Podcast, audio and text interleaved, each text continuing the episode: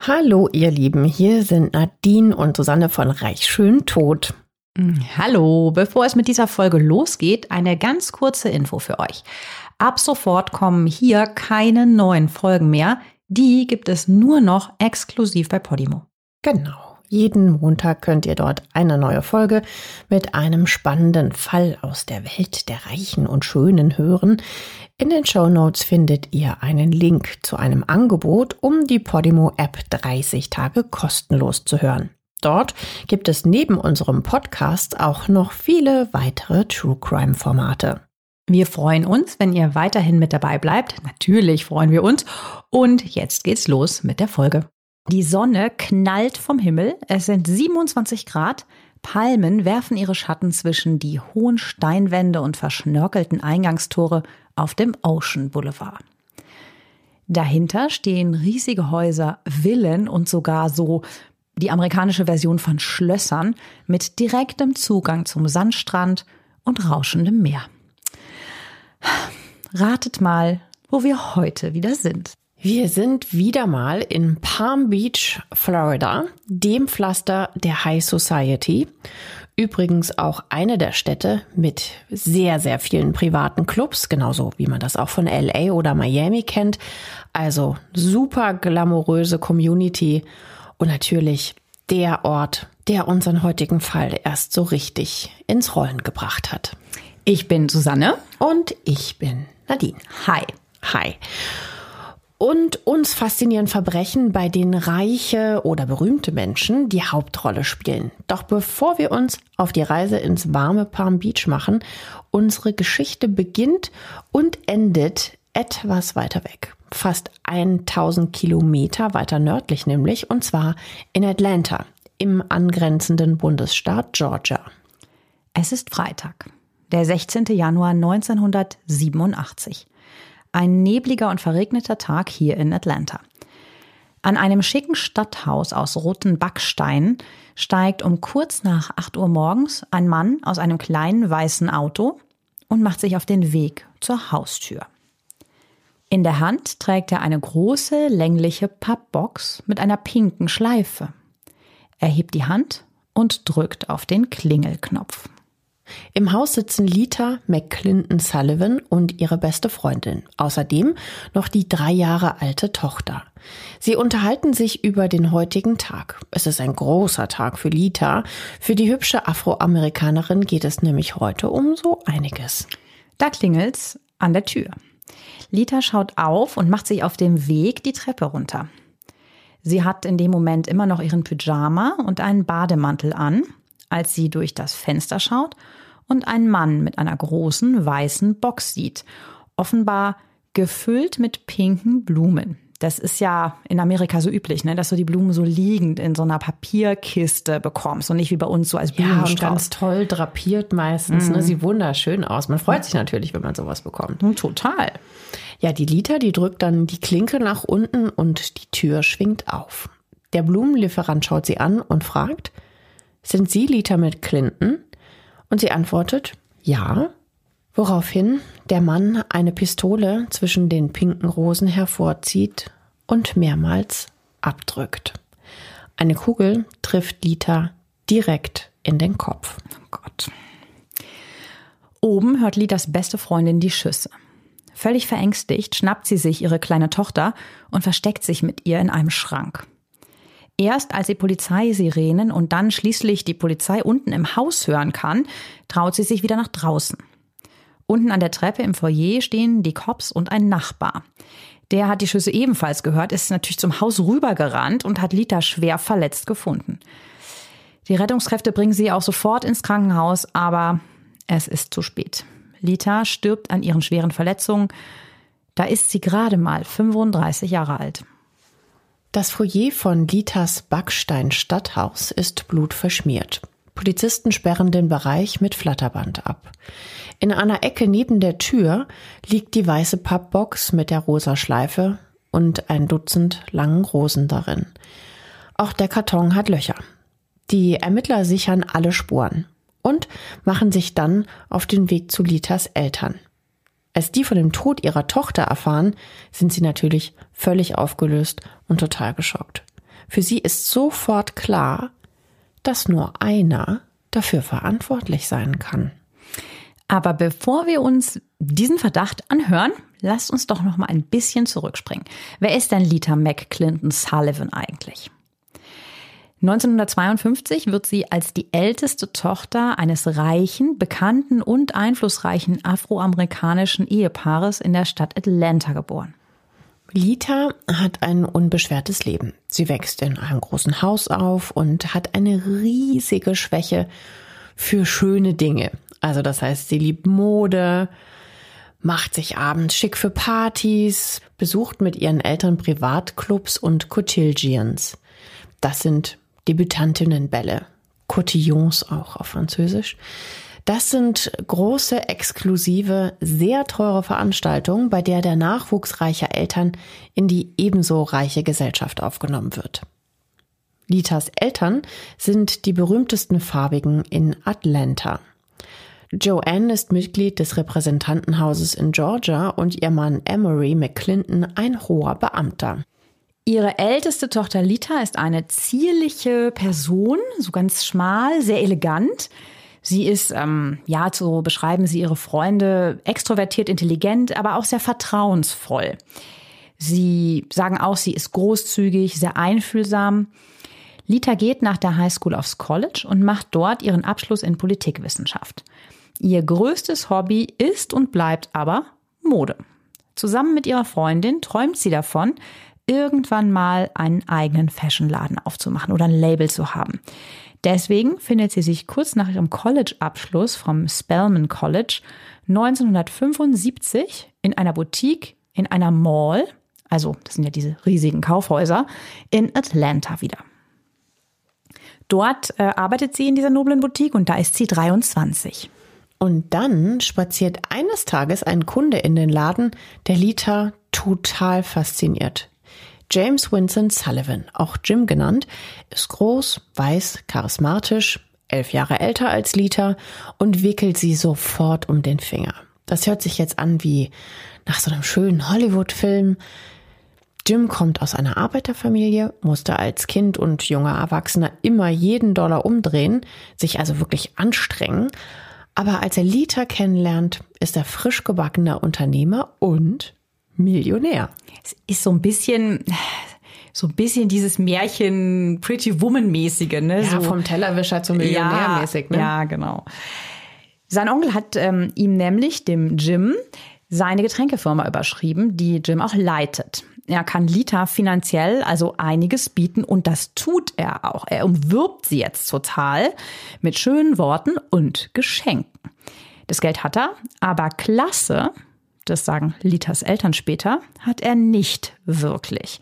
Aber genau das scheint ihn an Lita so zu faszinieren. Er kommt ja aus dieser Arbeiterwelt und sie eben aus dieser Politikerfamilie. Sie hat außerdem ein Gefühl für Fashion und Style und lebt in der Glamour-Welt der Reichen. Und dahin möchte Jim gerne aufsteigen. Und ähm, für beide macht das Zusammensein am Anfang super viel Spaß. Also Lita die verpasst ihm eine neue Frisur, neue Klamotten, sogar neue Kontaktlinsen. Also die stylt den einmal so durch, weil das ist ja sowieso ihr Hobby. Und aus Jim wird fast über Nacht, zumindest optisch, ein neuer Mann. Aber Litas Eltern sind, wie erwähnt, nicht wirklich happy mit dieser neuen Beziehung ihrer Tochter. Sie finden Jim ziemlich arrogant und eigentlich auch ein bisschen zu alt für Lita.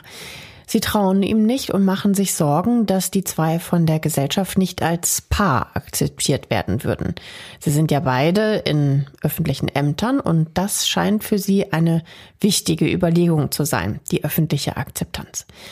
Eine Afroamerikanerin und ein weißer Mann zu der Zeit, also 1975, sind Ehen zwischen Schwarzen und Weißen erst seit drei Jahren überhaupt legal. Rassismus ist also in ganz vielen Communities leider immer noch deutlich zu spüren. Heute natürlich leider immer noch. Aber Lita ist bis über beide Ohren verliebt. Sie will unbedingt mit Jim zusammen sein und findet diesen Standesunterschied oder eben auch die unterschiedliche Hautfarbe mm, total romantisch eigentlich eher. Als er schließlich um ihre Hand anhält, sagt sie sofort ja. Und die beiden heiraten in einer kleinen Zeremonie im Dezember 1976 da kennen sie sich weniger als zwei Jahre. Ihre Eltern sind dabei bei dieser Zeremonie und auch ihre beste Freundin, die dann später an ihrem Todestag auch mit ihrer kleinen Tochter zu Besuch ist, die ist auch dabei und die ist ihre Trauzeugin. Aber hatten ihre Eltern vielleicht doch recht, was Jim betrifft? Denn am Abend vor der Hochzeit rückt Jim nämlich mit einem Geheimnis raus. Er war schon mal verheiratet und, haltet euch fest, er hat vier Kinder. Das sagt er einen Abend vor der Hochzeit und die sind schon seit zwei Jahren zusammen. Naja, auch erst seit zwei Jahren zusammen, also beziehungsweise kennen sich erst seit zwei Jahren. Stell dir mal vor, das wäre dir passiert. Also ich finde das schon ziemlich extrem. Ich meine, warum rückt er damit jetzt erst raus? Und warum heiratet ihn Lita am nächsten Tag? Ja, ich meine, dass, dass er Kinder hat, ist ja an sich nicht schlimm, ne? Aber dass er das äh, einen Tag vor der Hochzeit sagt und zwei Jahre verheimlicht. Das ist das Problem. Ich meine, hallo, dann hat er die Kinder wahrscheinlich ja auch nie gesehen oder besucht oder. Oder der hat ja auch Ausreden erfunden, Geschäftsreise und so. Aber jedenfalls finde ich das einen krassen Vertrauensbruch, wenn man sowas nicht erzählt. Ja, total. Gut, Lita sieht es nicht so. Es ist ihr Jim. Ja, sie ist eben einfach trotz allem unsterblich in ihn verliebt. Sie findet es vielleicht einfach normal, dass ein elf Jahre älterer Mann ein Vorlieben hat. Ähm, ja, und diesen Vertrauensbruch, ihr das nicht eher zu erzählen, erklärt sie sich halt, dass er Angst hatte, sie zu verlieren. Redet er, sich das so ein bisschen schön, muss man mal ehrlich ja. sagen. Er ist ansonsten nämlich auch total aufmerksam und liebevoll, wenn wir jetzt mal so die positiven Seiten auch betonen. Er macht ihr nämlich die ganze Zeit, wie gesagt, Geschenke, aber nicht nur materielle. Er schenkt ihr vor allem ganz, ganz viel Zeit und ist wahnsinnig aufmerksam. Und Lita ist ihm auch deshalb total verfallen. Das hat sie so vorher noch nicht erlebt. Die beiden geben sich also das Ja-Wort trotzdem am nächsten Tag und ziehen nach Macon. Das ist so ein bisschen weiter südlich von Atlanta in Georgia auch. Dort ist das Getränkeunternehmen von Jims Onkel, Crown Beverages Incorporation gehört jetzt nach dessen Tod ja Jim. Da gibt's auch übrigens noch eine etwas seltsame Hintergrundstory zu dieser Firmenübergabe. Der Onkel brauchte, als er noch lebte, Unterstützung in seinem Unternehmen und bat seinen Neffen um Hilfe. Der wollte aber nur nach Macon kommen, wenn ihm der Betrieb komplett überschrieben wird, im Fall, dass sein Onkel sterben sollte. Ist ja auch eine interessante Aussage, ne? Ja, ich komme, aber mach bitte dein Testament dann auf mich. Also, ja. Ich meine, wir sind hier bei Reich schön tot. Mhm.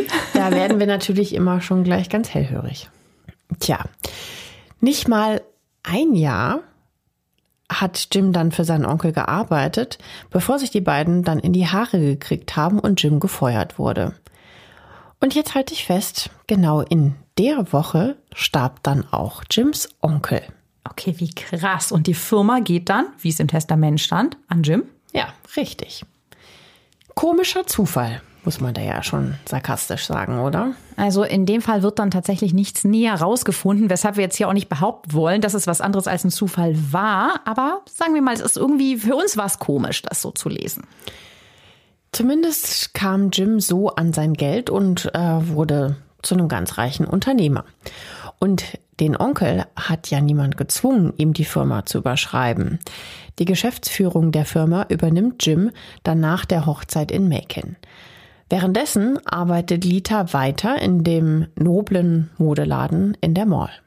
Acht Jahre lang leben die beiden gemeinsam in der Stadt. Und für Lita ist es tatsächlich überhaupt nicht leicht. Zumindest sagen das ihre Freunde später. Denn ihre Eltern hatten leider recht. Viele Anwohner in Macon, viele von Litas und Jims Nachbarn, heißen das frisch verheiratete Paar nicht unbedingt willkommen. Und das ist noch die Untertreibung des Jahrhunderts. Purer Rassismus schlägt den beiden, also vor allem Lita, entgegen. Es gibt mehrere Vorfälle. Einmal zum Beispiel liegen in ihrem Vorgarten überall Wassermelonen verstreut. Ja, Wassermelonen das wusste ich ehrlicherweise auch noch nicht, sind eines der Stereotypen gegenüber Afroamerikanern, das seinen Ursprung in der Sklaverei hat. Bis ins 20. Jahrhundert gab es immer wieder Karikaturen dazu. Ja, das ist so ein übles Klischee, wie zum Beispiel, dass ähm, Schwarze so gerne Hühnchen essen. Also das wurde so erklärt, wir haben jetzt so verschiedene Quellen gefunden, dass die Schwarzen auch auf den Plantagen ja die Wassermelonen ernten mussten. Und dass es auch, weil es ein sehr günstiges Dessert quasi ist, also sehr süß, ähm, sehr beliebt bei denen war und es halt häufig auch ähm, Überfälle gab, wo Sklaven dann in Lager von Wassermelonen eingebrochen sind. Also man stellt da so einen Zusammenhang hin, der aber sehr, sehr abwertend gemeint ist. Also der so an die Sklaverei erinnert, Schwarze als Sklaven. Es war also eine grobe Beleidigung gegenüber Lita, vermutlich von rassistischen Nachbarn, die in ihrer weißen Umgebung keine Schwarzen haben wollten. Aber nicht nur die Nachbarn machen Lita zu schaffen. Auch Jim scheint sich irgendwie zu verändern. Litas beste Freundin erzählt später, dass Jim Lita immer mehr und immer wieder kritisiert, vor allem wenn sie Geld ausgibt. Und sie gibt ja gerne Geld für zum Beispiel Mode aus. Und dann findet Lita auch noch heraus, dass Jim fremd geht. Hm. Ja, Lita will aber ihre Ehe unbedingt retten. Beide gehen sogar zur Paartherapie und Jim verkauft schließlich die Getränkefirma seines Onkels. Mit 5 Millionen US-Dollar wollen die beiden 1983 nochmal ganz neu anfangen und umziehen. Heute wären das übrigens umgerechnet 13,7 Millionen Dollar. Jim hat schon länger mit der Idee gespielt, das Geld ordentlich auszugeben. Also, sie haben sich Häuser angesehen und zwar in Palm Beach. Das ist natürlich ein mega Upgrade, ne? da direkt in dieses reichen Eldorado zu ziehen. Sie ziehen in die Casa Elida. Das ist eine riesige Villa direkt am Strand von Florida neben Trumps Golfclub Mar-a-Lago. Das hat der übrigens, also Trump, genau zu der Zeit gekauft, 1985. Und wenn das nicht die ultimative Welt der Reichen ist, dann äh, wissen wir es auch nicht. Da wollte Jim ja schon immer hin. Nicht zu dem Golfclub, aber in diese Community, die dort. Epstein hat da übrigens auch gewohnt. Ja, direkt in der Ecke, ne? Die Community, die da am Wochenende die Golfschläger schwingt und in die tollen Restaurants geht. Einfach da so ein bisschen die oberen 10.000, die da unter sich sind. Da will er dazugehören. Und da Lita ja eine Schwäche für die schönen Modedinge im Leben hat, kann man sagen, Jim hat eine Schwäche für alles, was viel Geld kostet. Vor allen Dingen eine Schwäche für den Ruhm und das Ansehen, was so Statussymbole mit sich bringen, eben auch dort zu leben. Palm Beach ist ja, wie unsere treuen Reich schön tot HörerInnen natürlich wissen, der Spielplatz der High Society.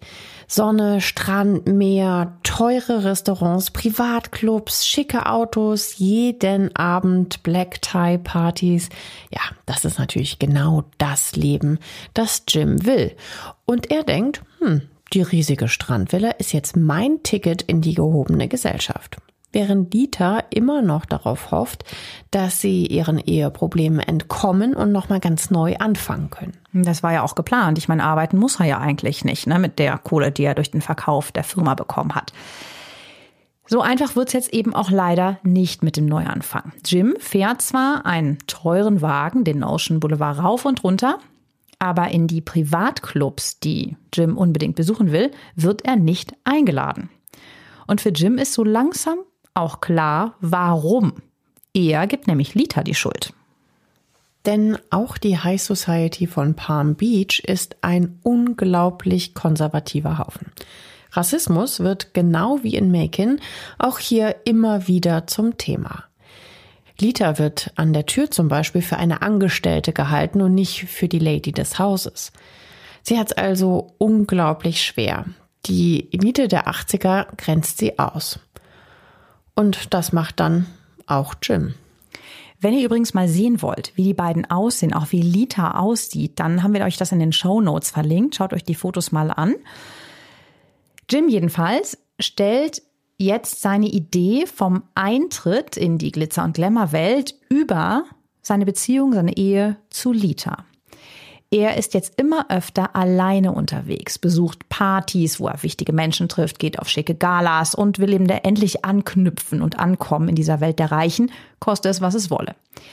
Lita gibt er aber auch nicht genug Geld, wie er das übrigens auch schon in Macon gemacht hat. Sie muss ihn tatsächlich immer wieder fragen, wenn sie zum Beispiel mal zum Friseur gehen will, dass er ihr so ein Taschengeld gibt. Und tja, wie man sich's denken kann, sie streiten viel. Und dann entdeckt Lita irgendwann blonde, lange Haare im Haus. Und zwar in ihrem Bett. Jim geht also wieder fremd. Er hat Affären. Aber Lita will trotzdem bei ihm bleiben.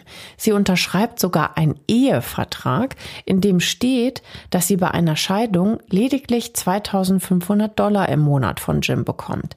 Wahnsinn. Dass sie das nachträglich nach so vielen Jahren ja. Ehe, da sind sie dann auch schon über acht Jahre verheiratet, dann äh, akzeptiert. Ja, vor allen Dingen, wenn sie weiß, dass er fremd geht, ne? Mhm. Also, dass es natürlich super ist, an der Ehe zu arbeiten, aber es nicht unbedingt klappen muss. Weil er hat es ja schon mal versprochen, sich zu bessern und einen Neuanfang zu starten. Also ich verstehe es auch nicht, warum sie sich darauf einlässt. Jim verspricht wieder, an der Ehe zu arbeiten. Also so hat er sie offensichtlich dann wieder rumgekriegt. Die beiden gehen wieder zur Paartherapie. Die Beziehung scheint immer von geht gar nicht mehr und dramatische Versöhnung zu pendeln. Ja, und dann gibt es wieder Geschenke, zum Beispiel einen 28.000 Dollar teuren Diamantring, den Jim Lita schenkt. Der Marktwert ist heute übrigens äh, über 75.000 Dollar. Auch total krass, ne? Er gibt ihr erst kein Geld für einen Friseurbesuch und dann schenkt er ihr so einen teuren Ring. Also äh, ist auch extrem einfach, ja. Die Frage wäre ja auch, ob sie den behalten darf im Falle einer Scheidung oder ob das auch wieder festgelegt würde, dass sie das abgeben muss im Falle einer Scheidung. Ja, das mit der Scheidung, das kommt dann auch, glaube ich, in ihrem Kopf immer in greifbare Nähe. Denn eines Abends findet Lita tatsächlich Unterwäsche im Haus. Und zwar nicht von sich. Und als sie dann noch erfährt, dass Jim jetzt auch noch Prostituierte mit nach Hause bringt, reicht's ihr dann doch. Lita wartet, bis Jim auf Geschäftsreise fährt, packt all ihre Sachen zusammen, schnappt sich einen Koffer und macht sich auf den Weg zurück in ihre Heimat nach Atlanta. Nach acht Jahren Ehe hat sie die Entscheidung getroffen. Lita reicht die Scheidung ein. Ja, sie ist jetzt 33 Jahre alt und zieht in das kleine Stadthaus mit den roten Backsteinen in Atlanta. Ihre Familie ist in der Nähe. Endlich ist sie wieder unabhängig und verfügt über ihr eigenes Geld. Sie arbeitet im Wohltätigkeitsbereich, was ihr echt total viel Spaß macht, und sie geht wieder auf Dates. Noch aber ist Lita verheiratet. Die Scheidung zieht sich nämlich. Lita will jetzt doch eine gerechte Aufteilung, also die Hälfte des gemeinsamen Vermögens. Ist ja klar, ist ja Zugewinn. Das wären zweieinhalb Millionen Dollar und die Hälfte der riesigen Palm Beach Villa. Und sie hat dafür sogar ganz gute Karten, sagt ihr Anwalt, trotz des Ehevertrags. Denn in Georgia kann auch eine Jury, also Geschworene, über die Scheidung entscheiden. Und weil Jim ja seine Affären hat und sich so mies ihr gegenüber verhalten hat, ja, hat sie wirklich ganz gute Chancen, dass sie damit durchkommt. Mhm. Eine Jury würde also auf Litas Seite stehen, denn Jims Versuche, Lita als Ehebrecherin und sogar Drogenabhängige darzustellen, das versucht er mit seinem Anwalt nämlich, die würden vor Gericht niemals standhalten. Während sich dieser echt schmutzige Scheidungsprozess hinzieht, bekommt Jim auf einmal finanzielle Probleme. Litas Unterhalt und auch die Hypotheken der Häuser kann er zwar weiterhin bezahlen, wenn Lita vor Gericht aber gewinnen würde, wäre Jims teures Glitzerleben auf einen Schlag vorbei. Ob die Scheidung vor einer Jury verhandelt wird, muss aber ein Richter entscheiden. Der Termin dafür steht fest. Und jetzt schließt sich der Kreis. Es ist ein Freitag, der 16. Januar 1987. Ein nebliger und regnerischer Tag. Litas beste Freundin und ihre kleine Tochter haben bei ihr im Stadthaus übernachtet. Es ist Litas großer und wichtiger Tag. Heute ist der Termin beim Richter, zu dem sie aber nie erscheinen wird. Denn die Blumenlieferung um kurz nach 8 Uhr ist tödlich. Und Litas Eltern sind sich einig, nur Jim Sullivan kann für ihren Tod verantwortlich sein. Wie schrecklich, ne, wenn du deinen eigenen Schwiegersohn so klar im Verdacht hast, mhm. wo du von Anfang an auch dagegen warst. Ja, aber ich meine, gut, die haben so viele Jahre, so viele schlechte Erfahrungen mit dem gemacht. Also, dass der jetzt nicht mehr ganz oben auf der Beliebtheitsskala bei denen steht, ist ja irgendwie auch verständlich. Total, aber wie schlimm das halt auch sein muss, ne? Wenn deine Tochter dann trotzdem an dem festhält und du siehst, ihr geht's halt auch einfach nicht gut. Naja, aber auch die Ermittler erkennen natürlich sofort, Jim hat ein klares Motiv. Er steckt in finanziellen Schwierigkeiten und die Scheidung würde diese Schwierigkeiten natürlich noch verschlimmern. Aber Jim war am Tattag in Palm Beach. Er hat auf jeden Fall ein hieb- und stichfestes Alibi. Die Polizei hat aber eine andere Theorie.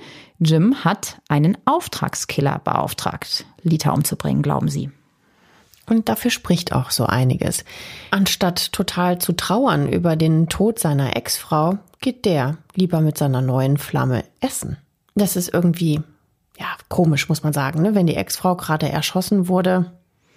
Und die Polizei findet raus, dass in dem kleinen weißen Auto vor Litas Tür offenbar drei Männer gesessen haben.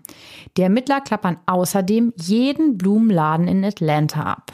Natürlich auf der Suche nach demjenigen, der die pinken Rosen in der Schachtel gekauft hat. Und sie werden fündig. Tatsächlich haben zwei Männer pinke Rosen in einer weißen Box mit rosa Schleife gekauft. Und auch Litas Nachbar beschreibt den Mann, den er die Auffahrt hat hochgehen sehen. Und die Polizei findet auch den kleinen weißen Wagen, mit dem die Männer unterwegs waren. Sie haben unter falschen Namen in ein Motel in der Nähe eingecheckt. Und das Interessante, es gibt drei Anrufe aus dem Hotel. Tja, wen haben die wohl angerufen? Hm, ich ahne es. Richtig. Jim Sullivan. Aber nicht genug. Also die ermitteln wirklich schnell und finden viel. Es gibt auch einen Anruf 40 Minuten nach den Schüssen auf Lita und zwar von einer Raststätte außerhalb von Atlanta. Und der geht wieder direkt auf Jims Telefon. In Palm Beach wird Jim deswegen befragt. Der zeigt sich außerdem sehr verdächtig und irgendwie auch ganz schön dumm, so gar nicht traurig über den Tod seiner Ehefrau. Er besucht auch nicht Litas Beerdigung oder kontaktiert ihre Eltern, um der Familie sein Beileid auszusprechen. Stattdessen redet er mit den Beamten und streitet alles rund um Litas Mord ab. Er versucht vielmehr Lita die Schuld zu geben und stellt sie sogar als Drogensüchtige dar. Ja, total krass. Also seine Version ist, Lita ist bestimmt bei einem schiefgelaufenen Deal umgebracht worden. Ja, und viele in Palm Beach glauben Jim. Die Ereignisse, die sich vermutlich in Atlanta abgespielt haben, sind für die High Society in Palm Beach einfach zu weit weg. Und sie waren ja eh nie gut auf Lita zu sprechen aufgrund von Rassenvorurteilen. Alle Hinweise, Telefonlisten und Zeugenaussagen sowie von dem Nachbarn, die die Polizei sammelt, reichen der Staatsanwaltschaft aber nicht für eine Anklage. Sie brauchen stichfeste Beweise, nicht nur Indizien, die sicher darauf hinweisen, dass Jim die Ermordung von Lita in Auftrag gegeben hat. Aber die Polizei gibt nicht auf. Sogar das FBI ist jetzt eingeschaltet. Sie gehören ein Telefongespräch zwischen Jim und einem Freund ab. Und tatsächlich, beide unterhalten sich über den Mord an Lita. Wie krass, oder? Wenn du dann so eine Fangschaltung machst und dann reden die da auch noch drüber und du denkst dir, ja Wahnsinn, jetzt, jetzt kommt's halt raus. Ja, aber warte. Und dann macht Jim allen Ernstes noch den ganz entscheidenden Fehler. Er sagt nämlich, sie wurde mit einer 9 Millimeter Pistole erschossen. Das wusste aber klarerweise niemand, außer der Polizei. Ja, Wahnsinn. Und damit ist es ja total klar, das kann nur der Täter wissen oder eben der Auftraggeber. Aber selbst diese neuen Beweise, und das konnte ich echt kaum glauben beim Lesen, reichen in den Augen der Staatsanwaltschaft nicht als Beweis aus, sondern sind nur ein Indiz. Und so bleibt Jim immer noch auf freiem Fuß und der Mord an Lita gilt allen Ernstes erstmal offiziell als ungelöster, mysteriöser Fall. Wahnsinn. Ja, und das gilt so lange, bis Jim eines Tages auf der Straße in seinem teuren Wagen angehalten wird. Und zwar aus einem ganz profanen Grund. Seine Autozulassung ist nämlich abgelaufen. Und das bringt die Ermittlungen dann wieder ins Rollen. Ja, eigentlich so ein Zufall, ne? Dass er wieder ins Visier überhaupt gerät. Es war eigentlich zu den Akten gelegt. Nach Litas Tod ist Jim übrigens in der Zwischenzeit seine persönliche Karriereleiter in der Welt der Reichen und Schönen weiter nach oben geklettert. Nur acht Monate nach Litas Tod hat er sogar wieder geheiratet, nämlich Suki Rogers. Er steht jetzt tatsächlich ganz oben auf der Gästeliste von exklusiven Privatclubs, ist in teuren Restaurants und düst mit seinem Bentley den Ocean Boulevard entlang. Mittlerweile ist Litas Tod fünf Jahre her. Aber sein Knöllchen wegen der abgelaufenen Zulassung will Jim nicht bezahlen. Ja, und jetzt kommt's. Das Ganze landet vor Gericht, wo er und seine neue Ehefrau aussagen, dass nicht Jim, sondern sie, also Suki, am Steuer des Autos gesessen hat. Eine klare Lüge, die der Richter sofort durchschaut und Jim wegen Falschaussage zu einem Jahr Hausarrest verurteilt. Und genau das tritt eine ganze Reihe von Ereignissen los. Denn das FBI durchsucht Jims Haus und wird fündig. Mehrere illegale Waffen, die Jim nicht registriert hatte. Auch dafür wird er nochmal verurteilt und bekommt weitere 18 Monate Hausarrest. Und seiner neuen Ehefrau Suki dämmert es langsam. Mit so einem Typen will sie nichts zu tun haben. Diesmal reicht sie die Scheidung ein und auch die landet wieder vor Gericht und wird zu dem Thema der High Society in Palm Beach. Und nicht nur dort, denn während der Verhandlung macht die neue Ex von Jim eine Aussage, die alle im Raum erschüttert. Denn Suki erklärt, warum sie für Jim vor Gericht wegen dieser Autozulassungsgeschichte lügen sollte. Er hätte bereits sehr viele Knöllchen wegen zu schnellen Fahrens bekommen und hätte jetzt Angst, die Aufmerksamkeit der Polizei zu sehr auf sich zu ziehen. Denn vielleicht, so sagt sie, hätte er erzählt, würde das was lostreten, das am Ende, ihr ahnt es schon, zu Lita führt. Ja, und jetzt pass auf.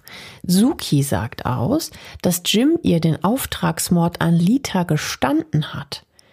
Aus Angst hätte sie sich nicht früher aber an die Polizei gewandt.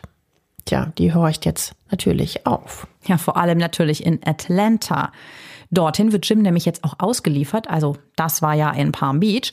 Und dort muss er sich jetzt vor Gericht verantworten. Die 20, 30 Dollar für die Knöllchen hat er zwar nicht gezahlt, dafür gibt er jetzt aber mehrere 10.000 Dollar für ein riesiges Team von Top-Anwälten aus.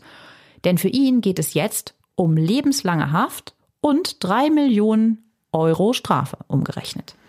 Seine Ex-Frau Suki sagt auch in dem Prozess aus. Und sie erwähnt nebenher auch ein Detail. Sie sagt nämlich, Jim habe das Radio lauter gedreht, als er ihr erzählt habe, dass er den Mord an Lita in Auftrag gegeben habe. Eine unwichtige Nebensache, das mit dem Radio, denn im Kern ist das ja ein Schuldbekenntnis. Könnte man jetzt denken. Aber die Top-Anwälte von Jim stürzen sich regelrecht auf seine Ex. Erstmal sagen sie, na ja, dann hat sie es ja vielleicht falsch verstanden. Wegen des Lärms aus dem Radio. Außerdem buddeln sie alles aus Sukis Vergangenheit hervor, was sie finden können. Dass sie schon dreimal verheiratet war und sich immer wieder hat scheiden lassen. Daraus flechten die Anwälte die Theorie, dass sie das nur getan hat, um an Geld ranzukommen und wie sie auch jetzt wieder versuchen würde, mehr Geld aus der Scheidung zu bekommen. Und sie behaupten, die Anwälte, dass sie Jim deswegen den Mord an Lita in die Schuhe schieben will. Also Sukis Ruf ist nach diesem Prozess komplett ruiniert. Die Staatsanwaltschaft stürzt sich jetzt natürlich auch auf die Telefonate, die Jim vor und nach dem Mord an Lita geführt hat. Aber wie schon ganz zu Anfang der Ermittlungen, worum es bei diesen Gesprächen ging, sei reine Spekulation, meint das Gericht. Aber dann kommt der Hammer. Der Richter weist allen Ernstes die Klage ab. Jim Sullivan verlässt den Saal auf freiem Fuß. Er kommt den Ermittlern also schon wieder davon. Ja, alle sind natürlich total entsetzt, besonders klar Dieters Eltern. Aber immerhin von der Anklage und dem Prozess hat man auch in Palm Beach gehört und dort ist das Urteil ein ganz anderes. Jim ist nämlich ab jetzt doch nicht mehr willkommen in der High Society. Clubs und Restaurants sind für ihn jetzt tabu. Niemand will mehr etwas mit ihm zu tun haben. Also verkauft er das Haus kurz nach dem Prozess und zieht in ein Farmhaus. Währenddessen sind Litas Eltern total verzweifelt und wollen nicht hinnehmen, dass Jim, in ihren Augen ganz klar der Mörder ihrer Tochter, ohne Strafe davon kommt. Sie klagen selbst und ziehen gegen ihn vor das Zivilgericht. Es ist mittlerweile 1994, sieben Jahre nach Litas Tod. Tja, und jetzt wird's so richtig übel. Zwei Tage vor der Verhandlung feuert Jim seine Anwälte. Er stellt sich als pleite dar, will quasi Mitleid von der Jury und repräsentiert sich selbst. Er befragt sogar Litas Eltern während des Prozesses als Zeugen. Ja, sehr, sehr krass. Also er ist ja in ihren Augen der mutmaßliche Auftraggeber für den Mord an ihrer Tochter. Aber die Jury fällt nicht auf das, ja, nennen wir es mal vorsichtig, mutmaßliche Schmierentheater rein. Sie sprechen Jim schuldig. Der wehrt sich und zieht vors nächste Gericht und das, ja, man will es kaum sagen, hebt das Urteil allen Ernstes wieder auf, weil es Fehler im Verfahren gab. Wahnsinn. Jim Sullivan ist also mittlerweile zum dritten Mal auf freiem Fuß. Ganz am Anfang wird er ja gar nicht erst angeklagt, weil es nur Indizien gibt. Und jetzt entkommt er schon zum zweiten Mal einem Prozess. Und es dauert noch weitere vier Jahre, bis der Fall ein nächstes Mal an Fahrt aufnimmt. Litas Eltern geben nämlich ein Fernsehinterview, in dem sie über den Mord an ihrer Tochter sprechen. Und kurz darauf klingelt bei der Polizei in Atlanta das Telefon. Eine Frau spricht. Sie erzählt, dass ihr Ex-Freund der Mann sei, den Jim für den Mord an Lita angeheuert hat. Wie krass das sein muss, wenn du da an diesem Telefon sitzt und jemand sagt sowas. Das könnte ja, ja jetzt der Durchbruch endlich Nach sein. all den Jahren. Ja. Ich meine, der, der Fall ist ja durch ganz Amerika, durch alle Medien gegangen. Das muss sie doch schon vorher gehört haben. Tja, aber offensichtlich ruft sie erst jetzt an. Die Frau erzählt, dass sie in den 80er Jahren mit ihrem Freund Philip Harwood, einem Umzugshelfer in North Carolina, gewohnt hat. Der Philip kam eines Abends nach Hause und erzählte von einem Treffen in Palm Beach. Ein Gespräch, das sie nie wieder vergessen wird. Ihr damaliger Freund Philip habe nämlich erzählt, wie er einen reichen weißen Mann getroffen hat, der seine schwarze Frau umbringen lassen wollte. Erst, so sagt sie, will sie ihrem Freund das gar nicht glauben, weil der auch häufiger mal so Späßchen macht und echt Mist erzählt. Aber dann kommt ihr Freund nach einem Trip, den er nach Georgia gemacht hat, wieder nach Hause und erzählt, dass der Mordversuch schiefgegangen ist, weil die Frau die Tür nicht geöffnet hat. Sie glaubt ihm das nicht so ganz und hält das für so einen echt doofen Witz. Und dann sagt sie noch zu ihm, bring doch das nächste Mal einfach Blumen mit. Oh nein. Okay. Ja. Naja, als ihr Freund Philipp dann das nächste Mal aus Georgia nach Hause kommt, erzählt er ihr, der Job ist erledigt. Sie zweifelt aber immer noch. Ja, macht er da jetzt nur einen Witz drüber? Bis die beiden wenige Tage später zusammen essen gehen und da auf einmal ein wütender Mann auf sie zukommt. Der ist ziemlich sauer, anscheinend, weil ihr Freund nicht alleine zu dem Meeting gekommen ist. Denn das ist hier kein romantisches Essen, wie seine Freundin erwartet hatte, sondern eine Geldübergabe. Der unbekannte Mann, so erzählt sie, schiebt eine gefaltete Zeitung über den Tisch. Da drin wäre Geld für den Mord an Lita McClinton Sullivan gewesen. Und da dämmert es ihr. Die ganze Story ist wahr. Statt zur Polizei zu gehen, haut sie aber lieber ab, verlässt ihren Freund Philipp und schweigt. Sieben Jahre lang. Bis zu der Ausstrahlung der Sendung. Die Polizei zeigt ihr ein Foto, ob sie darauf den Mann aus dem Restaurant erkennt, der ihrem Freund das Geld zugesteckt hat. Und ja, sie erkennt ihn wieder.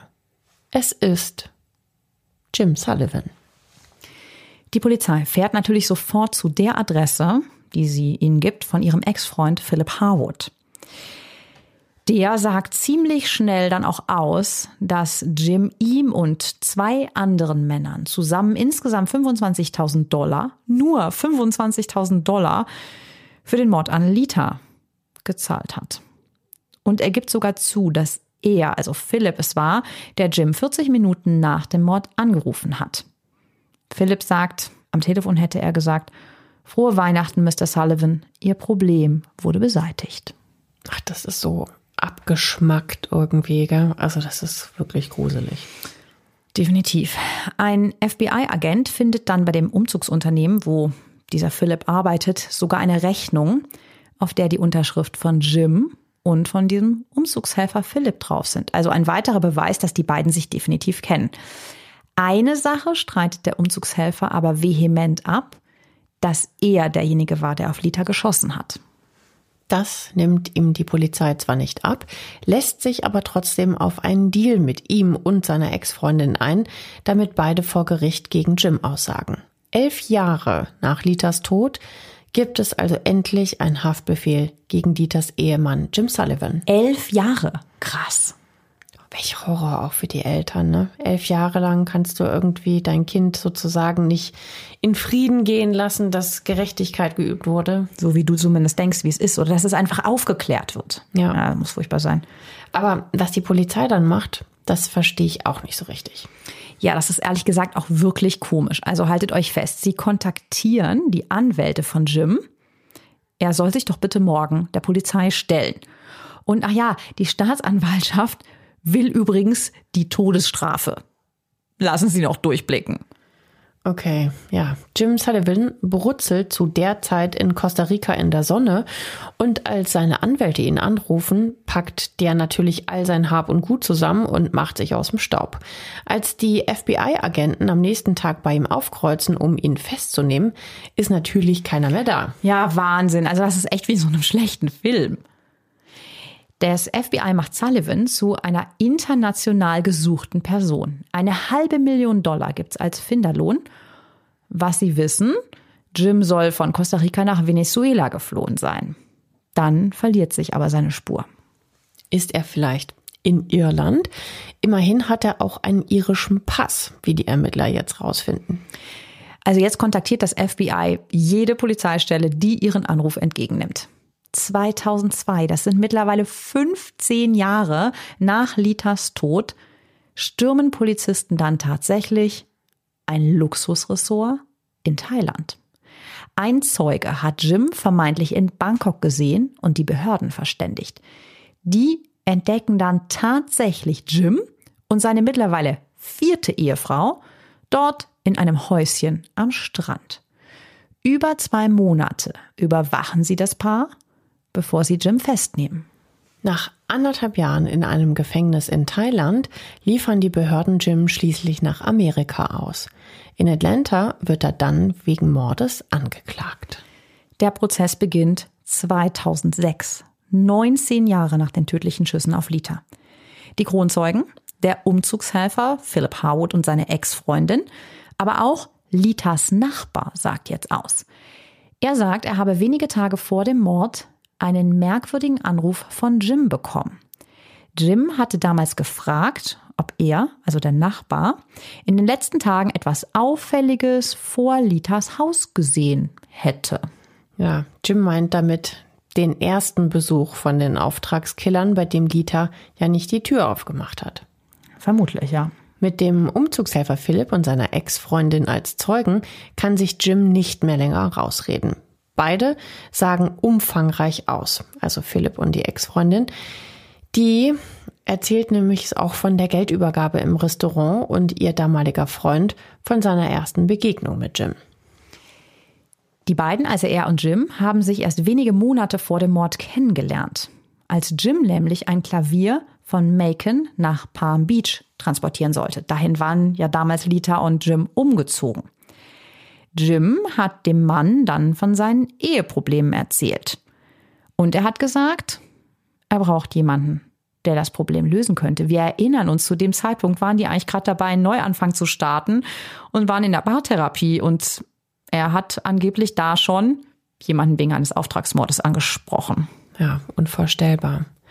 Für 25.000 Dollar wäre er auf jeden Fall bereit. Die Hälfte vorher, die andere danach. Vor Gericht sagt der Umzugshelfer, dass er dachte, Jim mache nur einen Spaß. Aber als in den Wochen darauf zwei Schecks bei ihm ankommen, insgesamt 12.500 Dollar, da wird ihm klar, dass Jim es ernst meint. Aus Angst, dass auch er auf der Liste des Auftraggebers landen könnte, kontaktiert er dann zwei Bekannte. Denen will er etwas von dem Geld abgeben. Und es kommt zum ersten Besuch bei Lita in Atlanta. Das ist der Besuch, bei dem sie die Tür nicht aufmacht. Drei Tage später fahren die drei, also Philipp und seine zwei Bekannten, dann wieder hin in dem kleinen weißen Auto. Der Umzugshelfer erzählt, dass sie diesmal Rosen gekauft haben, wie seine Freundin ihm das ja geraten hat, ohne dass sie von diesem Mordplan wusste. Und er erzählt, dass sein Bekannter dann an der Tür Lita erschossen hätte. Auf der Flucht vom Tatort ruft er dann Jim an, sagt Philipp. Das ist genau 40 Minuten nach dem Mord an Lita. Anscheinend verstrickt sich der Umzugshelfer aber immer wieder in andere Versionen seiner Geschichte und auch in Widersprüche. Darauf springt die Verteidigung natürlich an.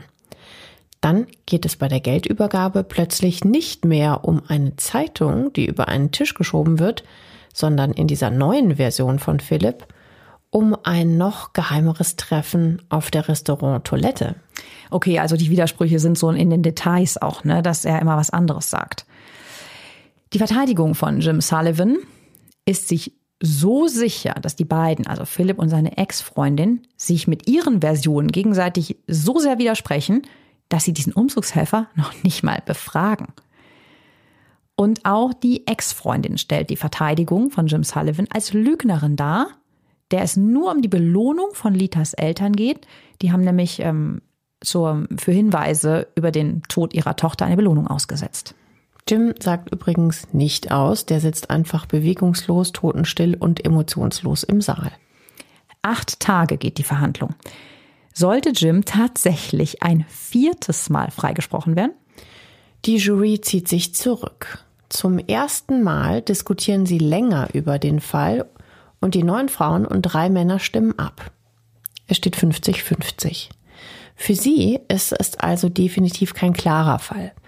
Sie brauchen aber ein einstimmiges Ergebnis.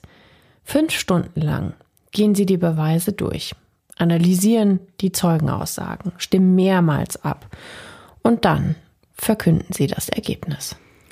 Jim Sullivan wird zu lebenslanger Haft verurteilt. Er hat den Mord an seiner Ex-Frau Lita in Auftrag gegeben. Und jetzt kommt's. Anscheinend haben sich die Geschworenen gar nicht auf die beiden Zeugen gestützt, weil die ja am Ende so ganz unterschiedliche Geschichten plötzlich erzählt haben von dieser Geldübergabe, sondern tatsächlich am meisten auf die Telefonate, die Jim vor und nach dem Mord an Lita nachweislich geführt hat. Ja, ach, das macht einen schon echt regelrecht wütend, gell? Weil das ist ja das, was in allen Verfahren davor anscheinend immer zu wenig Beweis war. Ja, damals war es der Staatsanwaltschaft zu wenig Beweis für eine Anklage. Und das ist das, was jetzt das Urteil der Jury eigentlich am meisten untermauert. Dreimal kam Jim auf freien Fuß und nach einer weltweiten Suche reichen dann doch genau diese Anrufe aus, die vorher nur als Indizien abgetan wurden. Für Jim heißt das, von der Luxuswelt mit Sonne, Strand und Meer in Palm Beach ab ins Gefängnis. Und auch Jims Auftragskiller, der Umzugshelfer Philip Harwood, muss hinter Gitter.